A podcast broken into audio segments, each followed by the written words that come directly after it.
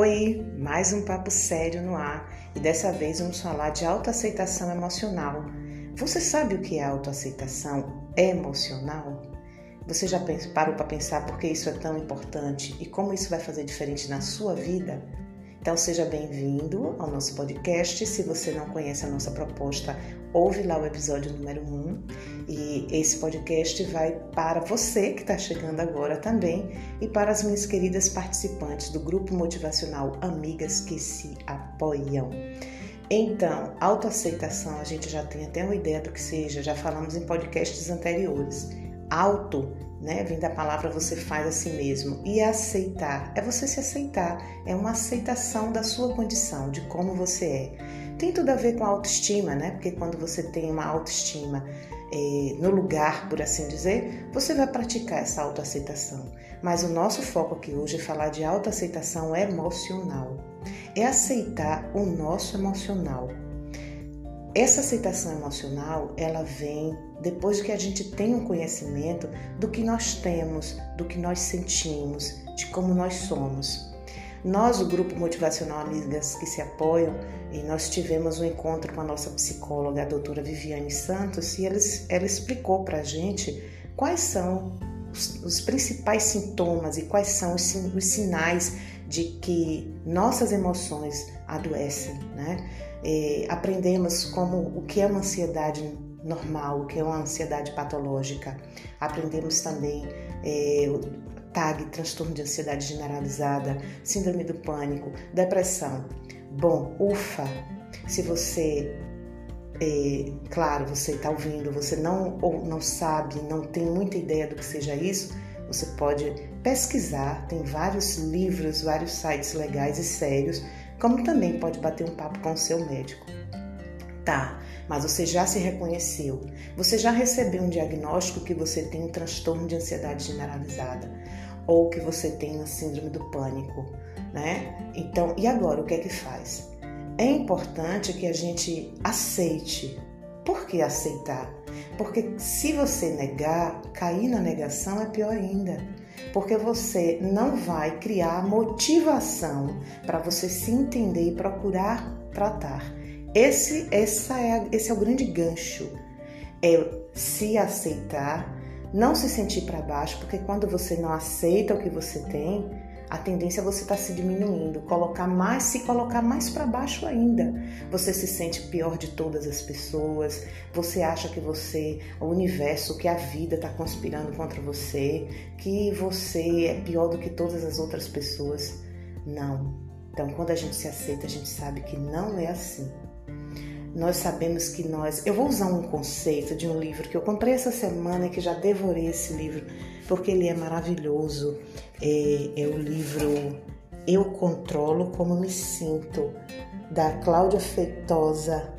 É, Cláudia Feitosa, vou dizer para vocês aqui direitinho, né? Cláudia Feitosa Santana, pronto. Eu controlo como eu me sinto.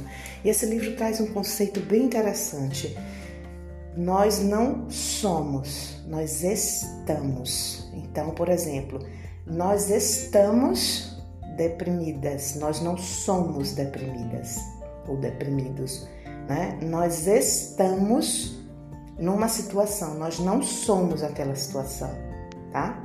Então, é, ela ajuda a gente ver que não é porque nós estamos em um determinado transtorno emocional que nós vamos ser aquele transtorno emocional a vida toda.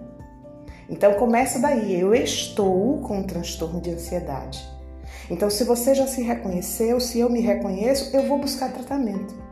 Eu estou assim, mas eu preciso lidar bem com o meu problema emocional. Eu preciso ter qualidade de vida, embora eu sei que eu vou conviver com o meu transtorno emocional. Mas eu também, de acordo com o que o meu médico vai dizer, de acordo né, com todo o meu histórico, eu vou melhorar esse quadro, vou ter qualidade de vida, ou até mesmo vou virar página desse quadro. Né? Então, cada um com suas histórias e suas experiências. O que a gente não pode pensar é vitimizar. Esse é o problema. Aceitar e vitimizar. Como é a vítima? Como é que dá esse processo da vitimização? é você não querer sair da sua zona de conforto. Eu sou assim e tá acabado. Ah, quando eu me chateio mesmo, eu tô ansiosa, eu como muito mesmo, eu choro, eu vou para frente da televisão, eu não quero ver a cara de ninguém. E eu sou dessa forma. Enfim, ninguém vai me mudar. Se vitimizou. Ou então, eu nunca vou melhorar. Eu não vai dar certo nada na minha vida porque eu não me sinto bem. Aí começa o muro das lamentações. É uma vitimização. Olha, é diferente você compartilhar seus sentimentos, você contar como se sente, isso é saudável. Mas às vezes, né, temos que tomar cuidado para que a gente não queira sair da nossa zona de conforto. Vamos pensar então? Eu aceito como eu sou, eu me aceito. Eu tenho, vou dizendo sempre o, o, exemplo da TAG. Eu tenho a TAG, eu tenho um transtorno de ansiedade generalizada, porque eu tenho, né? mas eu mantenho sob controle. Eu aprendi. Então, o que, é que a gente pode fazer? Você já sabe, recebeu o diagnóstico desse transtorno? Busque. Busque tudo que fala desse transtorno.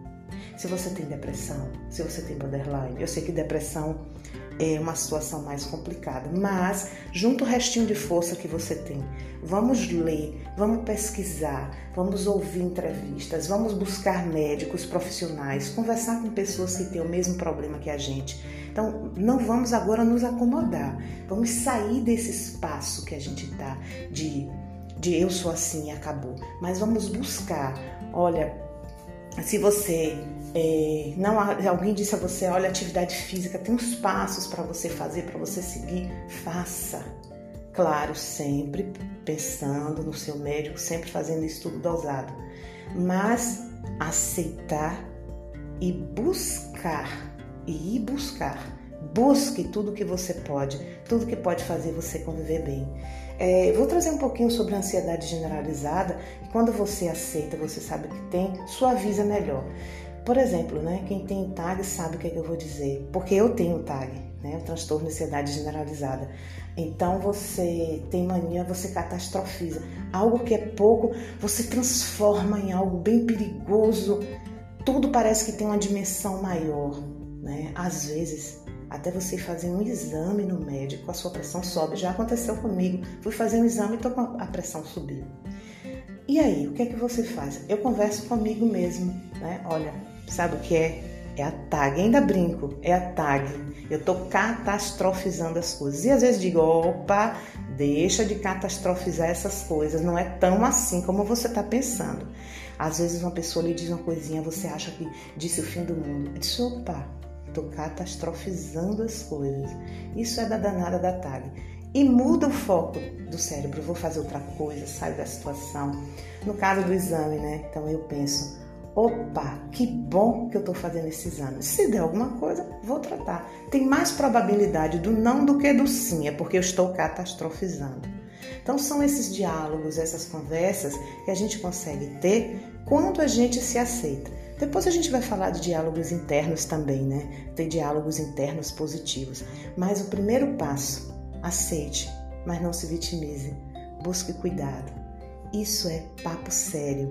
Tem uns livros bem legais. Esse que falei para vocês, né, da indicação que eu trouxe aqui para vocês, Eu Controlo Como Me Sinto. É, você pode pedir aí nos sites das livrarias. Ele é um livro que custou para mim baratinho, eu comprei na livraria física mesmo, mas vocês pesquisando vocês vão encontrar aí. Né? E também tem outros é, que vocês podem ir buscando. Mas a indicação que eu trago é essa, que eu devorei esse livro também. Grande beijo, papo sério, cuide-se, aceite-se e as coisas terminam bem.